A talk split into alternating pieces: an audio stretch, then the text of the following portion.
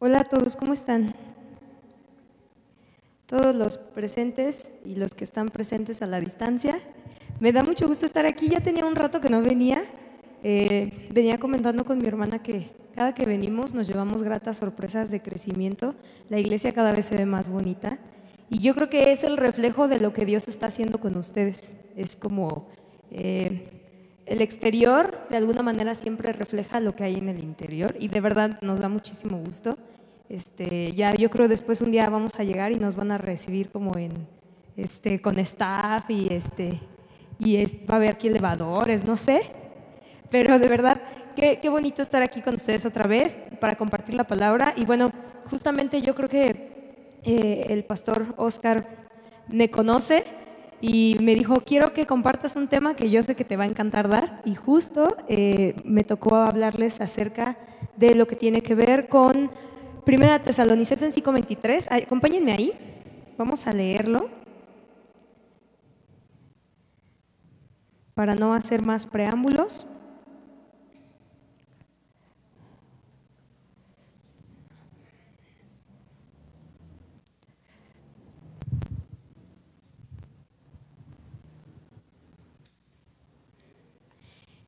Bueno, si ya lo encontraste, rápido en tu celular o en tus notas. Lo padre de estas transmisiones es que se quedan guardadas y entonces las puedes repetir cuando las puedas ver. A mí me encanta ver eh, enseñanzas que me edificaron varias veces porque no sé si tú te has dado cuenta, pero a veces captas ideas que no habías captado antes y eso es muy padre. Y bueno, en primera de Tesalonicenses 5:23 dice así, que Dios mismo, el Dios de la paz, lo santifique por completo y que, y que conserve todo su ser, espíritu, alma y cuerpo, irreprochablemente para la venida de nuestro Señor Jesús. El que los llama es fiel y así lo hará. Permítame dar gracias por estar aquí. Si gusta cerrar tus ojos, Padre de las Luces, te damos gracias por este tiempo. Gracias, Señor, por este momento, este espacio y este lugar. Me siento muy bendecida de poder estar aquí, muy contenta y yo sé que todos los que pertenecen a esta casa también lo están porque has estado hablando a sus corazones. Ponemos disposición hoy en nuestras mentes, quitamos toda distracción para poder aprender de ti y que todo aquello que nos quiera robar una buena enseñanza en este momento sea cancelado y lo desechamos de manera consciente. Enfocamos todos nuestros sentidos todo nuestro intelecto, aprender de ti, pero sobre todo, Señor, toca nuestro espíritu para que seamos edificados y nuestra alma para que seamos sanados y podamos llevar todo esto a la práctica y a un crecimiento diario y constante que nos lleve a conocerte todos los días, cada vez más, Señor. Gracias por este tiempo de oportunidad, por este bello día. En el nombre de Jesús, nuestro Señor y Salvador. Amén y amén. Existe un libro que me gusta muchísimo y a donde voy siempre lo recomiendo e incluso a mis pacientes también se lo recomiendo, que se llama La psicología de Jesús. Y me encanta porque lo escribió un psiquiatra que basó todo lo que él conoce, las teorías médicas y la enseñanza psicológica en la personalidad de quién era Jesús. Y me encanta ese libro porque toda esa enseñanza está basada en el Sermón del Monte de Mateo 5, 6 y 7 y habla justamente el doctor Raymond Kramer, que así se llama el autor del libro, que Jesús fue y ha sido la única persona mentalmente estable que ha existido sobre la tierra. Y es increíble darte cuenta que incluso cualquier persona que lo estudie a Jesús como personaje histórico, como personaje bíblico, como hijo de Dios, se va a dar cuenta que Jesús era un modelo humano de persona que todos deberíamos de aspirar a ser como Él. Es bien padre y bien interesante leer sus enseñanzas y no nada más lo que Él decía, sino lo que hacía. Y este libro, que se llama La psicología de Jesús, habla acerca de la importancia de conocer la condición de tu corazón para modificarlo y caminar conforme a lo que la Biblia dice, pero con un cambio desde adentro hacia afuera. Y me decía su pastor que han estado hablándoles acerca de esta parte del espíritu, alma y cuerpo. Y a mí me toca justamente ahondar y hablar un poco más profundo acerca del alma en nosotros. Ah, tenemos que recordar que para Dios es importante todo lo que hay en nuestro corazón y en nuestra mente, porque Él nos hizo seres de tres piezas, digámoslo así. Tenemos un espíritu, tenemos un alma y tenemos un cuerpo. Y nadie lo puede negar, así estamos formados. De hecho, la ciencia dice que somos seres biopsicosociales, es decir, necesitamos cuidar no solamente la parte física de nosotros, sino también la parte en la que nos relacionamos y nuestro propio corazón. Y nosotros sabemos que tenemos un espíritu. Y el alma no es mala. Sabes, yo a veces he escuchado muchos mensajes que eh, critican aquellas enseñanzas que son almáticas, así las llaman, es como es que esa enseñanza está muy almática. Y yo digo, pues sí, pero en realidad todo lo que hacemos tiene alma, porque tenemos un corazón y sentimos. Incluso la música nos mueve porque toca nuestras emociones. Digo, a mí me encanta la música y toda la vida me va a encantar, y a toda, no existe ser humano que no cante, que no baile, que no mueva el pie, por lo menos en la combi. O sea, somos seres con sensaciones. Y el alma es importante. Y Dios y lo espiritual no están peleadas con el alma. Y creo que eso es bueno entenderlo. ¿Por qué? Porque si entendemos esta parte, seríamos más conscientes y la cuidaríamos más, porque creo que a veces no cuidamos de nuestra alma como deberíamos de cuidarla. Ah, para hacer referencia al alma, te quiero explicar un par de cosas, como para que tu mente abra el panorama de qué significa y qué tengo que hacer con eso. Mira, en el alma están principalmente tres cosas. El intelecto y la voluntad, es decir, todo lo que piensas, tu manera de ver las cosas, cómo analizas lo que aprendes, lo que ves, lo que oyes, eso está en tu alma. Tus emociones están dentro de tu alma, a todo lo que nosotros llamamos corazón, esta parte de sentir eh, bonito o feo, emocionarme o enojarme, todo eso está en mi alma, en mi corazón. Es lo que la Biblia llama el corazón. Pero también está mi personalidad. Y Dios a todos nos dotó de una personalidad. No hay dos personalidades iguales, aunque se parezcan. ¿Y por qué te digo todo esto? Mira, las emociones no son malas, ninguna emoción es mala. Y creo que eso es algo importante de aprender. Cuando yo platico con algunas personas, alumnos, gente con la que trato, siempre les pregunto, ¿Qué son las emociones? Y me dicen, no, pues lo que sentimos, aquello que te hace reaccionar. Y luego les pregunto, ¿y qué emociones son buenas y qué emociones son malas? Y casi siempre la mayoría de las personas, chicos o grandes, me dicen, pues la alegría es buena, pero el enojo es malo, la ira es mala. Pero yo te tengo una noticia que me gustaría que alumbrara tu panorama y tu forma de pensar. Ninguna emoción es mala, hermano. Y tú podrías decir, ¿qué? ¿Cómo que la ira no es mala? No, no es mala. Y bíblicamente incluso te la puedo comprobar, porque Jesús dijo, airaos, pero no pequen. O sea, sí, aírate, enójate, ponte fúrico. Solamente ten cuidado de no pecar con eso que estás sintiendo. Aún la tristeza, hermano, no es mala. La Biblia dice que la tristeza que proviene de Dios te lleva al arrepentimiento. Entonces, lo único que tengo que hacer como un cristiano que quiere crecer, más bien es entender cuáles son mis emociones y qué tengo que hacer con ellas. No es que las clasifique y que diga, estas son buenas, estas son malas y estas no las tengo que sentir. Las emociones te sirven. Dios te las puso ahí. Yo creo que Dios es un Dios también con emociones, que se emociona, que se aira, la Biblia dice que se ha enojado, que se pone a lo mejor triste en algún momento, que se pone súper alegre con otras cosas, porque Dios nos hizo a su imagen y semejanza. Y las emociones tienen una función en nosotros y es el darnos cuenta de que algo está pasando. Si fuéramos muy robóticos y no sintiéramos mucho, las emociones no tendrían sentido porque todo sería muy cuadrado. Pero dado que Dios es tan interesante y tan eh, tierno, tan detallista, porque mira, la otra vez escuchaba un predicador que decía, ¿Por qué Dios hizo los colores? No tenía por qué. O sea, podríamos haber visto como los perritos que ven como en escalas, creo que entre azul y gris, y no se dan cuenta y viven tristes porque no ven, no porque no saben qué son los colores, ¿no? Y sin embargo, Dios hizo una tonalidad de gama de colores porque quiso, o sea, porque realmente quería que disfrutaras de ciertas tonalidades y hermosuras y cosas que no son necesarias, pero están ahí y las emociones por algo están en tu cuerpo. Creo que hay mucha gente que ha vivido pensando que no debe sentir y se retrae y se hace rígido y no quiere pensar, no quiere sentir, pero no es lo que venimos a hacer al mundo porque por algo están ahí. Y creo que algo importante es que tenemos que entender que desgraciadamente no hemos tenido una buena educación emocional y una buena educación mental. Vivimos a base de prejuicios o a base de lo que nos enseñan la, la pues, la, sociedad, nuestros padres, abuelos, muchos con buenas intenciones, pero no es suficiente. Mira, hoy en día está muy en auge y muy, muy dicho en boca de todos, la importancia de la salud sexual con la pandemia, de la salud mental, emocional, perdón, con la pandemia. Si tú te das cuenta, estamos viviendo en un momento histórico en el que todo el mundo ha entrado en shock, ha entrado como en crisis y en no saber qué hacer y se siente confundido, frustrado, triste, enojado. Y a muchos no, a muchos a lo mejor están tranquilos, pero de que nos ha movido algo, nos ha movido algo. Y una vez escuchaba una conferencia de una de mis profesoras que, que curiosamente entrevistaron en la televisión acerca de la pandemia y la salud mental y ella dijo una frase que se me quedó en mi cabeza y la he usado para dar algunas enseñanzas. Ella dijo, esta pandemia nos ha venido a enseñar que no es posible o no podemos seguir sosteniendo nuestra salud mental con palillos. La posteé en mi Facebook porque me encantó y una persona me, me agregó, ni tampoco la espiritualidad.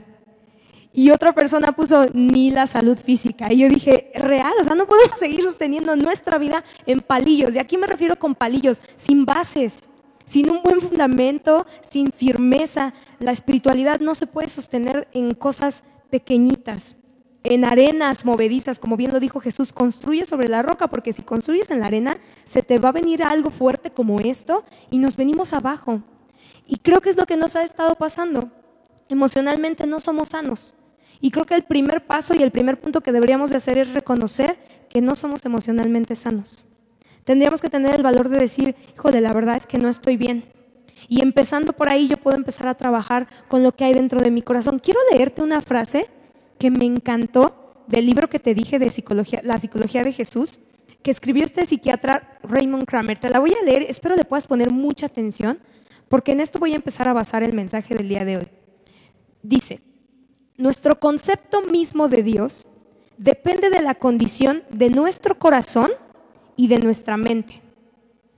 Entonces es ahí donde está la necesidad de reconstruir nuestras actitudes. En la psicología de Jesús esto significa llegar al meollo del problema, el corazón, la persona interior donde debe de tener el lugar el cambio. En la psicología de Jesús, Él lo llama nacer de nuevo.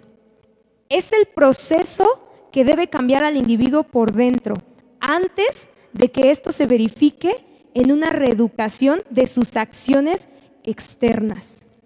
Y me encanta, yo no sé si captaste toda la idea, pero si cachaste una o dos frases y si no se va a quedar grabado, todo lo que nosotros pensamos viene de aquí y de acá. Es más, la idea que tú tienes de Dios refleja la condición que hay en tu corazón. Todas las personas tenemos un concepto de Dios, por lo que hemos vivido, los han enseñado, la religión nos ha mostrado, pero todo proviene de aquí. Decía mi abuela, cada quien habla como le fue en la feria. Y es cierto, todo lo que tú mencionas, exteriorizas, hablas o cómo te conduces, se siembra a partir de aquí. Y creo que es importante como comunidad creyente, comunidad cristiana, que empecemos a tratar de sanar esto antes de querer cambiar hábitos y cosas que son buenas y son sanas, pero al final de cuentas, como bien lo dice este autor, son externas, es la conducta externa. Primero tengo que empezar a revisar lo que hay aquí. Acompáñame a Proverbios 23.7, por favor. Hay muchas versiones de este texto, un montón. Pero una de ellas, que es de las que más me gusta, porque es muy claro lo que está diciendo, dice así.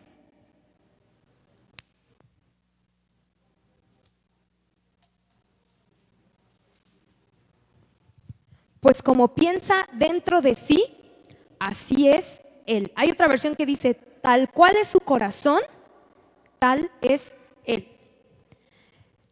Los salmos, proverbios, eclesiastés, Pablo en todas sus cartas, Pedro, Jesús mismo, constantemente habla de la importancia del corazón.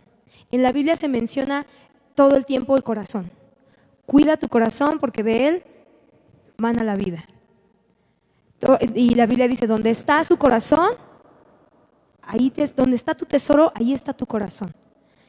Más adelante voy a mencionar otras citas donde habla acerca del corazón. El corazón es algo muy importante. Y es que la realidad es que tú no eres lo que dices que vas a hacer, ni lo que intentas actuar, eres lo que piensas.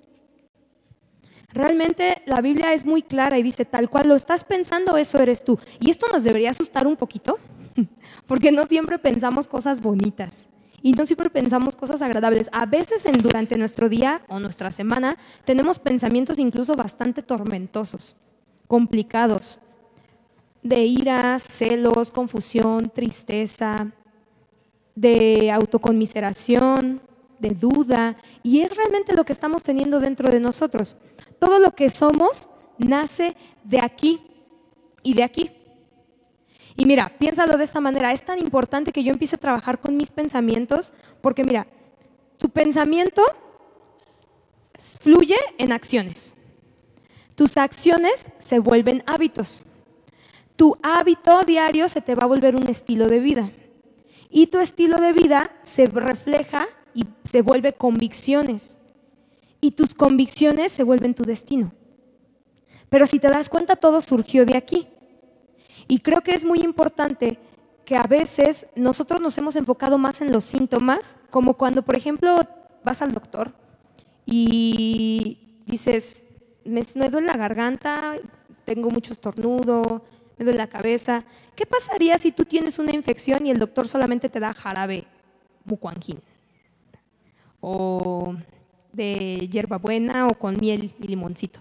Se te va a quitar la tos, pero la infección va a seguir ahí te va a dar un frescura en la garganta, pero la infección va a seguir ahí. Y creo que a veces eso hacemos nosotros.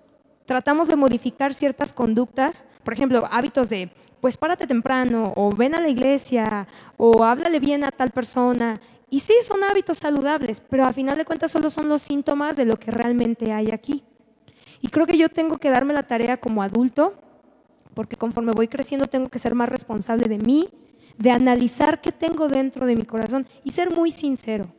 Créeme que hacerte un examen de autoconciencia es complicado, pero creo que la mejor persona con la que tú puedes ser sincero es contigo mismo. Acompáñame a Romanos 12.2, por favor.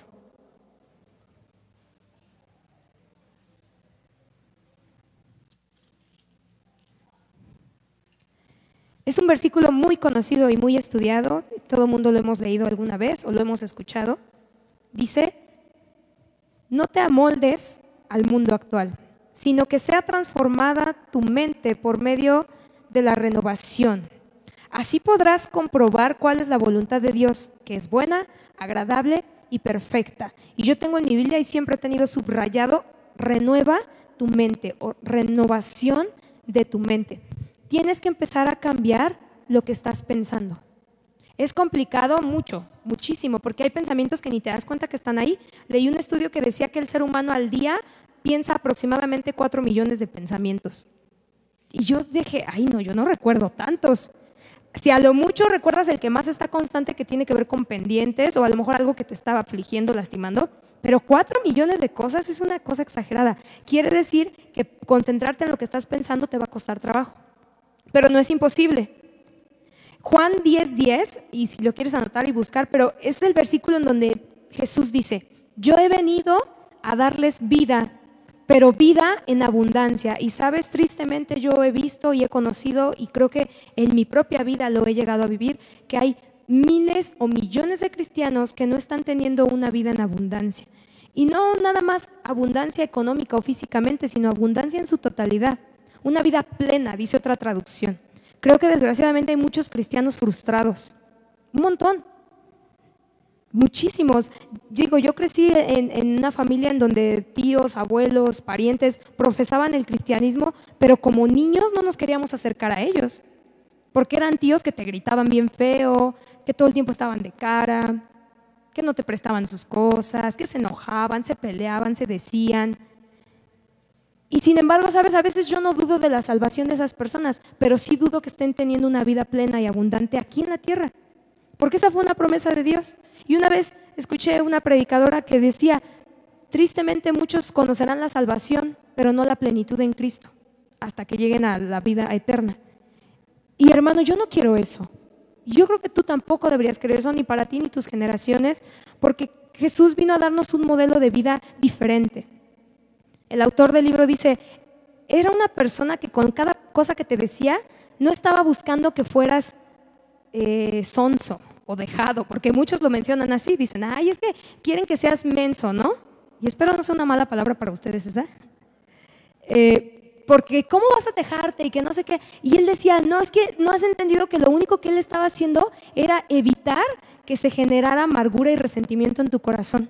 Con cada práctica que Jesús te dice que hagas en el Sermón del Monte, lo que está propiciando es que tengas un corazón sano y libre de rencores.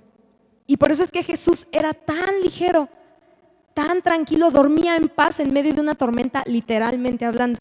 Todos angustiados y él de lo más tranquilo. Se enojó cuando se tenía que enojar, pero la mayoría de las veces no se enojaba. Y qué difícil es eso, y más para los que tenemos un temperamento así como de... Pero realmente se puede llegar a alcanzar esto. ¿Y cómo puedo empezar? Porque yo sé que si tú eres como yo, te va a surgir así de, bueno, ajá, ¿y cómo? ¿Cómo empiezo? ¿Cómo le hago? ¿No? Pues acompáñame Salmo 139. Este salmo es de mis favoritos. Pero es un salmo bastante fuerte. Y te voy a contar una historia súper rápida. Cuando yo regresé a la iglesia después de andar en la, en la vagancia, digo, no es que anduviera eh, perdida en las cantinas ni nada de eso, pero mi vagancia era más mental realmente andaba yo metida en mis asuntos, en la escuela, con mis amigos, pensando que yo podía acabarme ah, el mundo y resolver mis asuntos. Y hubo un momento en el que yo empecé a reincorporarme a la iglesia exactamente a los 22 años de edad, porque sé muy bien que a esa edad fue cuando yo tuve un encuentro realmente con Cristo. Y recuerdo que me invitaron a un estudio bíblico en donde se sentaban varios chicos en circulito y una chica amiga mía dirigía el estudio. Y ella estaba justo leyendo el Salmo 139. Me senté y llegué con mi Biblia y Ana siempre tiene una opinión, todo el mundo me lo dice. Y dijeron, abran su Biblia en 139, lo abrieron, empezaron a leer versículo por versículo. ¿Y tú qué opinas? Mi amiga propiciando la participación.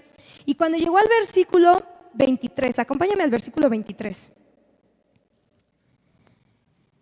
Dice, examíname, oh Dios, y sondea mi corazón, ponme a prueba y sondea o examina a fondo mis pensamientos. Fíjate si estoy yendo por el mal camino y guíame por el camino eterno. Cuando leyó este versículo, preguntó, ¿qué piensan de este verso? Y recuerdo que una persona levantó la mano y dijo, yo creo que David era una persona tan allegada a Dios y tan recta que tenía la cara para decirle a Dios, examina mi corazón y ve que soy, eh, cómo soy, cómo estoy viviendo.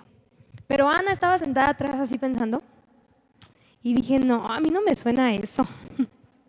y no me aguanté las ganas porque ya hoy me controlo más, que Dios me ha enseñado prudencia. y levanté mi mano así recién llegada y dije, no, yo lo veo diferente. Además siempre me ha gustado debatir cosas en una buena manera sana para aprender.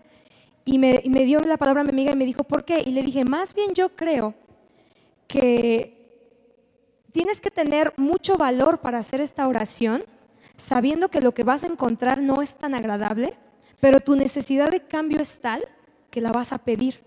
Yo sinceramente no creo que era que David estaba viviendo súper bien y por eso dijo, examina mi corazón y veme cómo soy. No, más bien sabía lo que andaba trayendo, porque pues lee la historia de David, hermanos, la verdad es que no es tan agradable las cosas que hacía. Y sin embargo, él se atrevió, tuvo el coraje de decirle, Señor, yo, sé que tú sabes quién soy, pero creo que yo realmente no lo sé. Entonces examíname y la Biblia dice, y muéstrame. Híjole, yo llegué a mi casa ese día, después me arrepentí. y oré a Dios y le dije, Señor, de verdad, yo creo que ese fue el parteaguas que hubo en mi vida, porque oré y le dije a Dios, Señor, examina mi corazón, porque yo siento que estoy viviendo bien, pero aún así no, o sea, no veo un avance. Soy una hija que llega a casa todos los días, que estudia, le ha entregado buenas notas a sus papás. Y yo así como empecé a sacar mi lista como el, el joven justo con Jesús, ¿no? Así de check, check, check. Y yo creo que Dios me miró con ternura y dijo, muy bien, ya me estás dando permiso, vamos a empezar. Y a partir de ahí, Dios me empezó a enseñar la condición de mi corazón tan fea que era, lleno de soberbia, de dudas existenciales, de egoísmo, de incredulidad, de un montón de cosas feas que te podría decir que no vienen al caso, pero creo que todo empieza con que tú te atrevas a hacer este tipo de oraciones. Y cuesta trabajo. Y hablo de una oración sincera y genuina, porque a veces oramos la Biblia porque no la sabemos. Pero no es lo mismo llegar un día a tu cuarto y realmente decir, Señor, dime, no me gusta cómo estoy siendo y llevo mucho tiempo siendo así, enséñame porque yo no entiendo por qué estoy haciendo las cosas mal. Y créeme que Dios empieza a trabajar contigo. No te va a gustar lo que vas a encontrar, porque Dios va a empezar a aprovechar oportunidades para que, porque Él ya sabe, pero tú no te das cuenta. Y entonces Dios dice, ok, mira, te voy a pasar por esta situación para que agarres la onda y veas que sí es verdad lo que te estoy diciendo que eres, pero tú piensas que no eres. Como Ana que se creía muy justa y entonces te empieza a pasar por unas situaciones en donde reaccionas y dices, ah, no, no soy justa. Lo borras de tu lista. Y está muy padre porque creo que una de las principales cosas que tienes que hacer es, primero lo primero, pedir ayuda a quien necesitas pedir ayuda. El primero es Dios mismo y su espíritu que todo lo escudriña, pero en segunda puedes acercarte a gente madura, sabia y profesional a veces que te puede ayudar a lidiar con cosas con las que ya se te salieron de las manos. Sabes, mucha gente llega a mí pidiéndome cierto tipo de consulta o ayuda después de batallar consigo mismo muchos meses o años porque pensaba que lo podía hacer solo. Y pedir ayuda no es de cobardes. Pedir ayuda es reconocer y tener la humildad de decir, ya no puedo. Esta emoción se me está saliendo de las manos, ya le moví, ya le busqué y no me sale. Pero ¿por qué si pedimos ayuda para lo académico? ¿Por qué si pedimos ayuda para lo eh, espiritual? ¿Por qué si pedimos ayuda para la cocina, para el gimnasio, pero por lo emocional nos cuesta tanto trabajo porque tenemos un montón de prejuicios. Y yo de verdad quiero animarte a ti que nos estás viendo, a los que están aquí presentes y a mí misma que no se me olvide que tenemos que reconocer que necesitamos ayuda para superar cosas que no nos es posible. Número dos, creo que algo que tenemos que hacer es, yo le puse aquí, primero lo primero, reconoce quién eres. Y para eso yo te voy a ayudar un poquito. No voy a dar una clase, pero sí te voy a explicar unas cosas básicas. Todos aquí tenemos una personalidad, ajá. Pero la personalidad está compuesta por tres cosas y eso es lo que tú tienes que entender. Tienes temperamento, carácter e inteligencia. Todos, hasta aquel que se cree burro tiene inteligencia. Ajá, o sea, no lo pienses porque tienes inteligencia. Tu temperamento es la tendencia a reaccionar con la que naciste.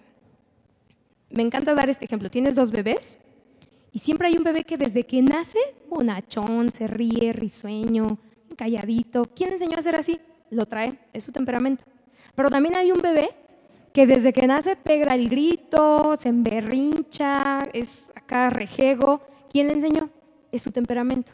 Es la tendencia con la que tú naciste a actuar naturalmente ante situaciones de estrés o difíciles. El temperamento no se cambia, hermano, y te lo tengo que decir para que descanses, porque hay gente que me dice, es que lucho con mi temperamento. No luches, acéptalo. Y ahorita te voy a enseñar qué hacer con él.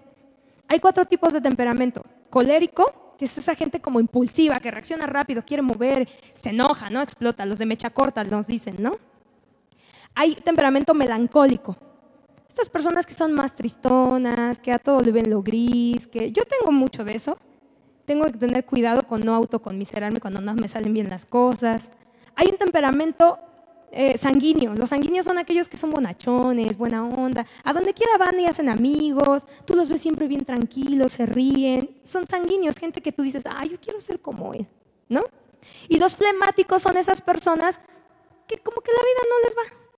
Si pasa, qué bueno. Si no, no se dio gente objetiva. Los flemáticos son gente que dice, voy a hacer esto y lo logra. Muy objetiva, muy puntual, pero también son más callados, como que no les pasa así como que llovió, ah, qué bueno, salió el sol, ah, también. Esos son. Ahora, si tú tienes alguno de esos o la combinación de algunos dos, casi siempre.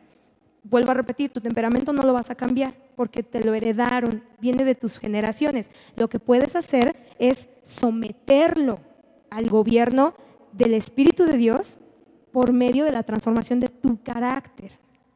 Repito, someterlo al gobierno del espíritu por medio de la renovación de tu carácter. El carácter es la segunda parte de la personalidad, ¿te acuerdas? Dijimos temperamento, carácter, inteligencia. Tu carácter sí se cambia. El carácter es cómo aprendes a ser tú a lo largo de tu vida. Entonces, tú puedes llegar a someter tu temperamento por medio de tu carácter. Y es ahí donde tú puedes ser una persona diferente. Pero tengo que hacer, por ejemplo, miren, yo batallé muchos años, pero un montón de años con mi temperamento melancólico, colérico que tengo. Y pues ya no me importa balconearme a estas alturas porque pues ya, prefiero balconearme a mí, no a los otros, ¿no? Que luego llegue a mi casa y me digan, oye, ¿por qué dijiste eso? Entonces, yo soy melancólica colérica, entonces ya te imaginarás qué combinación tengo. Soy rejega, medio corajuda, explosiva, pero soy, mm, tiendo a deprimirme. Entonces, esta combinación me ha costado mucho trabajo y llegó un punto en el que yo oraba día y noche, día y noche, de verdad, no les estoy mintiendo, para que Dios me cambiara mi temperamento, esta cuestión de mm, sentimental de llorar, de sentirme triste, de que me afectara lo que hacían los demás. Y yo veía a mis amigas que eh, como que, ah, pues se enojó, sé pues, que se enoje. Y yo, no, pero ¿cómo que se enojó? ¿Pero por qué se enojó? Hay que arreglarlo, porque así soy yo. Y entonces esto me costó tanto trabajo que hasta un día le dije a Dios, es que no quiero ser así. Y cuando yo entendí todo esto, Dios me dijo, pues eres así, hazle como quieras. Tienes que aprender que el que seas así no es malo, más bien aprende a trabajar con eso. Pero ahora, gracias a Dios, tengo habilidades y talentos que otros no tienen todo mi sentido musical viene de esta cuestión melancólica, que no tendría si no tuviera este temperamento. Todos los que tenemos esta parte artística tenemos algo de eso, ¿o no? ¿O no? Porque de ahí viene esta inspiración, las ideas, todo esto que sientes más que los demás. Por eso es que luego te enteras de chismes de artistas y dices, ay, está haciendo drama, porque lo sienten más.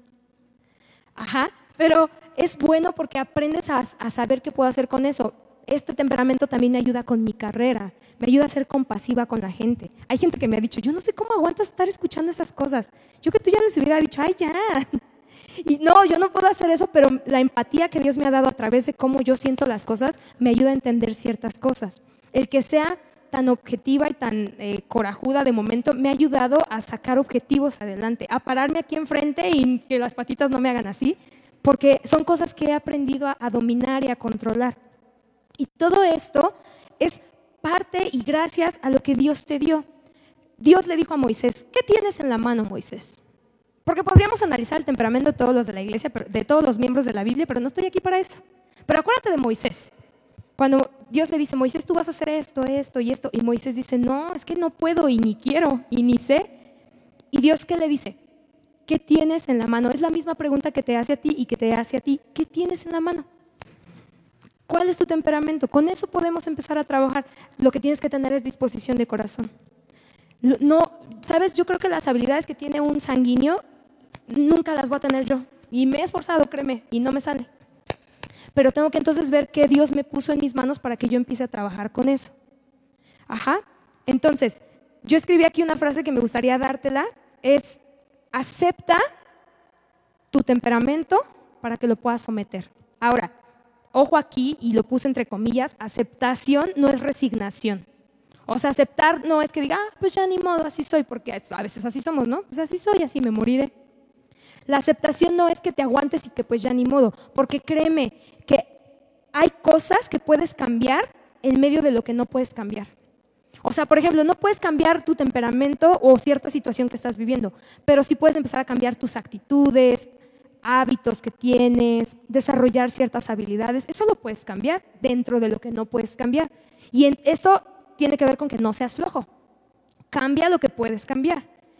Tercera cosa, creo que es importante que dejemos que Dios utilice los procesos para transformarnos, para moldar y someter nuestro temperamento, formar carácter y utilizar nuestra inteligencia. Acuérdate que Jesús dijo, sean sencillos como ¿Se acuerdan de esa frase? Como palomas. Yo no sé si las palomas sean sencillas. Yo nada más siempre las veo caminando. No, no sé realmente qué tipo de temperamento tengan. Pero Jesús dijo, sean sencillos como las palomas. Están tranquilas, calmadas. Pero luego hace una, usa una frase que casi a nadie se le ha escuchado predicar. Sea astuto como serpiente. Y uy, qué miedo, porque la serpiente, ¿quién es? y no, no. Pero Jesús lo dijo, lo bueno es que lo dijo, no lo dijo ningún otro escritor o profeta. ¿Qué quiere decir? Que tienes que aprender a ser inteligente. Ponte abusado, ponte pilas, dicen por ahí. Sé sencillo, pero aprende a ser abusado. Desarrolla tu capacidad intelectual. Todos tenemos, lo vuelvo a repetir, pero tienes que desarrollarla. Y la inteligencia se desarrolla pues buscando, leyendo, preguntando, aceptando, porque a veces tenemos ciertas ideas y no queremos que nadie nos corrija. Y entre mi proceso que Dios inició conmigo a los 22, hace ya, les voy a decir mi edad, acabo de cumplir 31 años de edad. Entonces, hace nueve años, una de las cosas que Dios me enseñó es a ser enseñable, a, reconocer que hay cosas que yo puedo estar mal y el otro bien. Y entonces cuando alguien me quiere corregir o hacer una observación, aprendí a decir, sí, dime. Y escucho muy atenta porque puede ser que yo esté mal y el otro esté bien. Pero eso créeme que me costó mucho, ¿eh? a mi personalidad no le gustan esas cosas, pero lo he aprendido porque prefiero seguir creciendo a estancarme. Y esa es una de las cosas que tú puedes hacer para desarrollar tu inteligencia y tus habilidades. Ahora, te decía yo de los procesos. Solamente los procesos te van a ayudar a someter tu temperamento, no hay de otra. La Biblia dice incluso que nuestro máximo ejemplo aprendió obediencia a través del sufrimiento. Cuando yo leí eso dije, o sea, esto ha de estar mal traducido. ¿Cómo que Jesús aprendió obediencia a través del sufrimiento si Jesús ya era obediente? Pero Jesús nos vino a moldear y a modelar todo, que quiere enseñarte que solo procesos complicados transforman tu temperamento complicado. Y te voy a decir rápido ejemplos. José. José, el hijo de papá y mamá consentido, al niño que le daban más que a sus hermanos, que lo tenían en una alta estima, pasó por un proceso de sometimiento de más de 20 años, estando en prisión, me parece que más de 13 años, en casa de Potifar como sirviente, y estoy súper segura que José nunca volvió a ser el niño mimado consentido de cuando lo llevan preso a cuando sale y gobierna toda una nación. Pero necesita un proceso. Moisés. Moisés dice la Biblia que era una persona iracunda, explotaba muy fácil. Y sin embargo, ya después cuando lees referencias de Moisés, dice la Biblia que era el hombre más manso sobre la tierra. Qué increíble está eso, ¿eh? O sea, alguien iracundo se convirtió en el ser más manso por todo el proceso que vivió, pero no fue de la noche a la mañana. Queremos que Dios tome su dedo mágico y que nos transforme. O sea, más bien que nos traslade. Yo siempre lo pongo como este ejemplo, es decir, que me lleve de punto A a punto B sin pasar por este recorrido. O sea, que haga así y tú inmediatamente desaparezcas de aquí y aparezcas acá. Pero a Dios le gustan los procesos. Y te pasa por todo este camino porque es lo único que va a hacer que se transforme lo de aquí adentro. Para eso es importante. David, una persona totalmente melancólica, lee los salmos. Me encanta porque cuando yo estaba muy mal, eh, platiqué con una persona, eh, un judío, y me decía, Ana, los, en judío me parece que le dicen tejilim, me dijo, lee los tejilim. Y me dejaba, todos los días me decía, lee un tejilim, lee un tejilim, y me mandaba. Y los empecé a leer y me empecé a identificar tanto con David, todo tristón, casi casi diciendo, no vale nada la vida. Y realmente le pasaban cosas muy feas. Pero él aprendió a someter todo esto y a hacerlo productivo, no solo para un reino, sino para el reino de Dios. Y bueno, ya te mencioné varios hombres, pero por ejemplo, Ana, mi tocaya de la Biblia, fue una de ellas.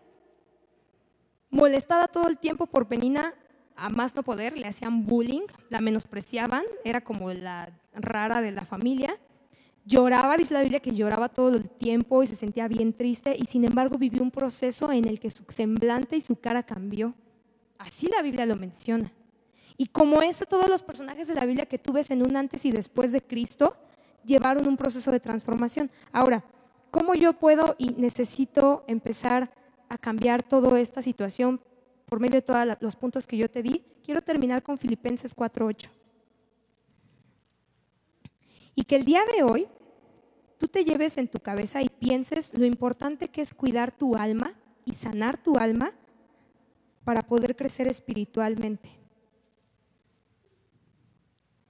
Filipenses 4:8. Joyce Meyer en su libro La batalla del campo de la mente dice, piensa en lo que estás pensando. Toda batalla mundial, estatal, municipal, republicana, de cualquier tipo, inicia aquí. Todas las guerras inician en el pensamiento y ella escribe, piensa acerca de lo que piensas. ¿Qué rodea tu pensamiento todo el día, hermano? ¿Es, ¿Es, complicado cambiar nuestro chip de pensamiento? Sí, un montón. Cuesta mucho trabajo. Pero Filipenses 4.8 nos da un tip y dice, por último, hermanos, y yo también les digo el día de hoy, por último, considera, y esta versión dice, concéntrate bien en todo lo verdadero, en lo respetable, en lo justo, en lo puro, en lo amable, en todo lo que es admirable o digno de admiración.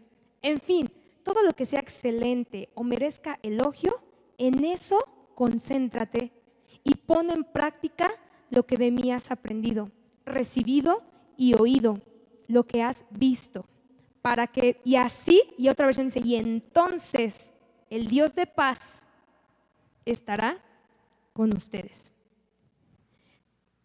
¿Por qué no cierras tus ojos ahí en tu casa, todos aquí presentes?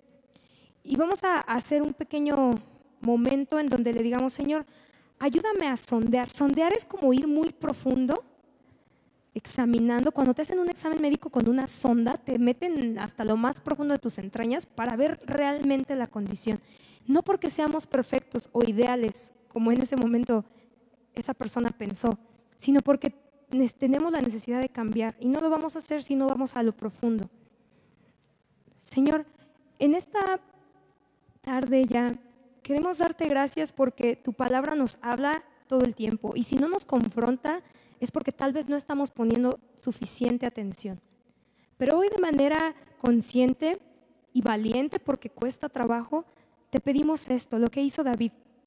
Ayúdame a analizar y a darme cuenta qué hay dentro de mí, en qué estoy pensando, en qué, de qué lleno mi cabeza, por qué vivo afligido, por qué vivo enojado, por qué ando de cara todo el tiempo, estresado, por qué le contesto mal a mis hijos, a mi esposo, a mis compañeros, por qué todo el tiempo tengo que estar molesto. Hay algo entonces dentro de mí, mi corazón no es sano entonces. Pero yo te pido entonces que me ayudes a examinarlo muy profundamente para que me ayudes a cambiarlo. Y sé que me va a doler, porque nadie me ha prometido que no, pero nadie puede cambiar lo que desconoce, ni tampoco puede entregar lo que desconoce. Y tal vez yo no he sido hipócrita, Señor, te he entregado las áreas de mi vida que conozco, pero hay otras que de plano ignoro. Y entonces hoy te pido que me ayudes a verlas para que cuando estén ahí frente a mí, aunque me duelan, me espante, me alarme y sienta vergüenza, sea una oportunidad para que yo diga, ok, ya las vi, aquí están. Tienes razón, si soy así. Y eso me ayude a crecer y me ayude a cambiar todos los días, hasta aunque sea viejo. Señor, no importa cuántos años tenga, porque sigo aquí en la tierra y si sigo aquí en la tierra es porque todavía tengo propósito. Y no queremos dejar de crecer, Señor. Quiero llegar a los 60, 70, 80, 85, cambiando mi forma de pensar, renovándome, sanando mi corazón para ayudar a sanar a otros. Y que como dice Colosenses, mi espíritu, mi alma y mi cuerpo se conserven plenos, llenos, hasta la venida de nuestro Señor Jesús. Ese es nuestro deseo que cuando tú vengas, Señor, no encuentres a nadie amargado, nadie desesperado, nadie enojado ni con rencor, que no broten raíces de amargura, como dice tu palabra.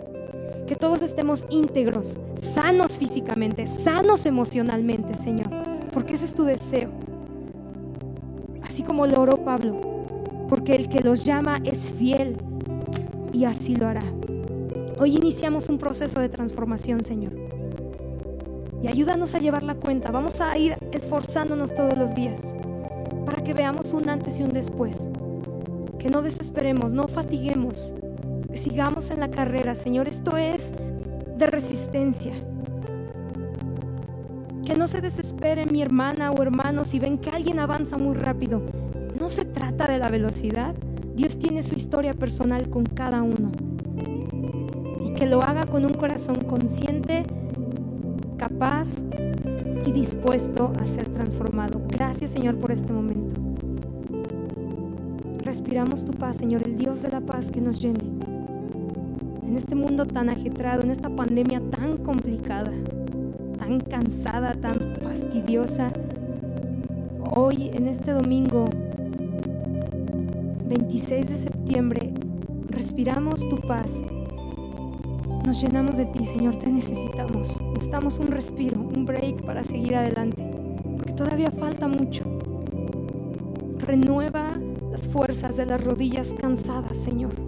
Levanta las manos caídas, los espíritus atribulados. los pies que tropezaron, endereza sus sendas, porque todavía nos falta, todavía nos falta mucho, dice el Señor, falta camino, recobra ánimo, recupérate. Y ahí estará Él, tendiendo su mano. Gracias Señor por este bello momento. Te amamos Señor de verdad. Y agradecemos aún lo malo tiempo, porque tú estás obrando.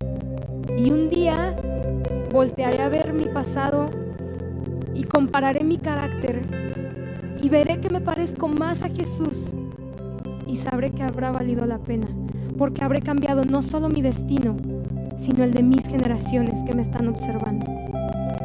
En el nombre de Jesús. Y perdóname, Señor, y ayúdame a ser consciente si tengo que pedirle perdón a alguien, porque he sido injusto, egoísta, grosero, agrio, rudo, Ayúdame a verlo, Señor, para que sane ese tipo de cosas. Porque así eres tú. Así eres tú, Jesús. Gracias te damos. Amén y amén. Es de verdad bien bonito estar aquí. Dios me sorprende cuando estoy en este lugar se los digo con todo mi corazón mi corazón está con ustedes. en mis oraciones, en mi pensamiento, les tengo un cariño muy, muy, muy especial. Y Dios de verdad creo que está tratando de hacer algo en nuestros corazones. No te resistas. Somos a veces bien necios, pero cosas buenas van a pasar para los que creen en Dios. Amén. No te desconectes. Guarda esta enseñanza. Compártesela a alguien más esta y todas aquellas que creas que han alimentado tu alma, tu espíritu, tu ser, porque somos seres completos. Dejo este espacio, les agradezco mucho y que Dios les bendiga.